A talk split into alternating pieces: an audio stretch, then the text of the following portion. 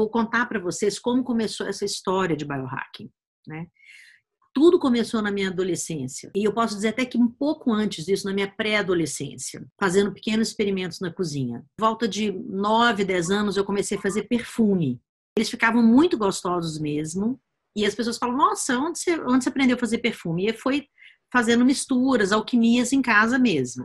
Eu sempre fui muito empreendedora, resolvi vender os meus perfuminhos na porta do prédio lá de casa. Como os meus pais sempre foram pessoas que me incentivavam muito, eles pediram para o porteiro ficar de olho em mim, porque eu ia montar minha barraquinha de vendas de perfuminho e coisinhas na porta do prédio. Eu botava lá um paninho com uma mesinha e até os 11 anos eu fazia experiências como essa na porta do prédio. Então comecei a vender os perfuminhos, comecei a vender sabonete, é, coisas que sempre tinham é, uma, um, um olhar da alquimia mesmo e do amor que eu colocava naquilo. Cada vez intensificando mais, só que eu modificava as receitas. Eu modificava os métodos e eu experimentava em mim. Aí depois eu passei para os alimentos, para os cremes, para os shampoos, depois para outras experiências, alimentos para as plantas. E tudo foi ficando muito claro para mim que as fórmulas da vida, elas eram fórmulas que eu poderia experimentar em tudo. Só que as fórmulas que eu poderia experimentar em tudo não serviam para todos. Se cada um cria sua, sua própria equação com fórmulas que eu posso ajudar a descobrir, a gente tem um mundo mais diversificado, mais diverso. E assim foi, foi fazendo. Eu lancei um livro há muitos anos, foi o meu primeiro livro, que chama-se Beleza Natural, que é um livro que eu ensino a fazer tudo em casa. Shampoo, sabonete, material de limpeza, incenso. O meu primeiro livro de alquimia, de alquimia da vida.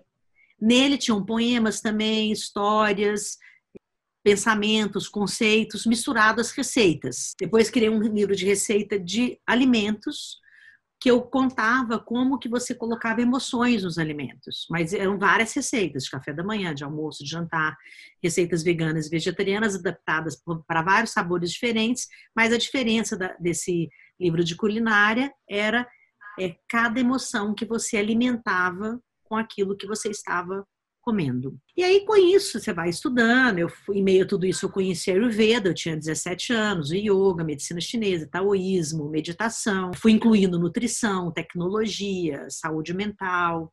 E assim fui fazendo um repertório de ciência que eu pudesse praticar em mim, primeiro, nas pessoas mais próximas, e que depois eu pudesse espalhar esse conhecimento.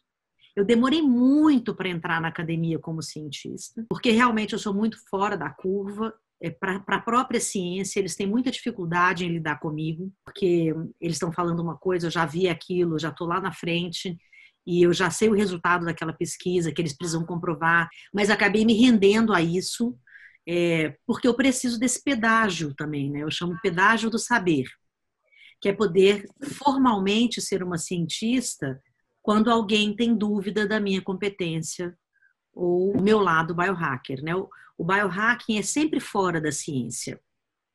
O biohacking é sempre essa descoberta incrível é, de como você se torna cientista de você.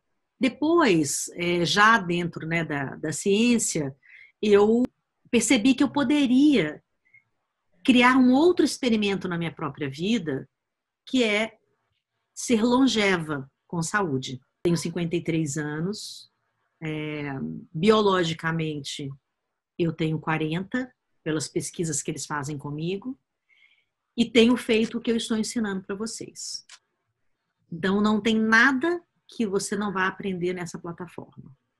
Todos os segredos, tudo que eu já ouvi, todas as experiências. Uma das primeiras experiências em biohacking que eu tive foi de mergulhar no gelo mesmo, daqui para baixo, e aquecer o meu próprio corpo embaixo da neve, no Nepal.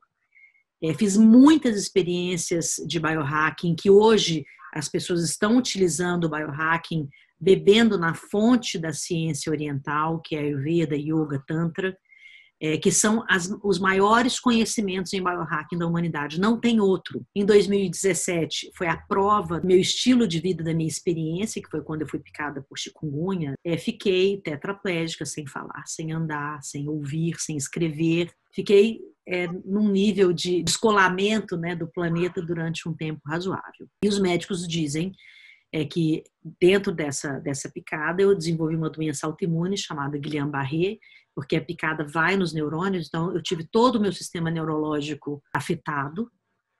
E hoje eu estou desse jeito que vocês estão vendo aqui, o que é uma coisa assim muito rara. Mas o médico deixou claro que o estilo de vida que eu escolhi é, e a forma com que eu me alimento, que eu vivo, que eu enxergo a vida, fez uma grande diferença em estar aqui conversando com vocês dessa maneira. E aí, eu só lancei a equação em 2020, porque ao sair do hospital, conceitos foram modificados, né? Em 2018, eu voltei a andar no final de 2018 e só quis lançar a mesma equação em 2020, já com muitas modificações e muitos avanços da minha própria cabeça e do novo chip instalado no, no meu corpo de biohacker.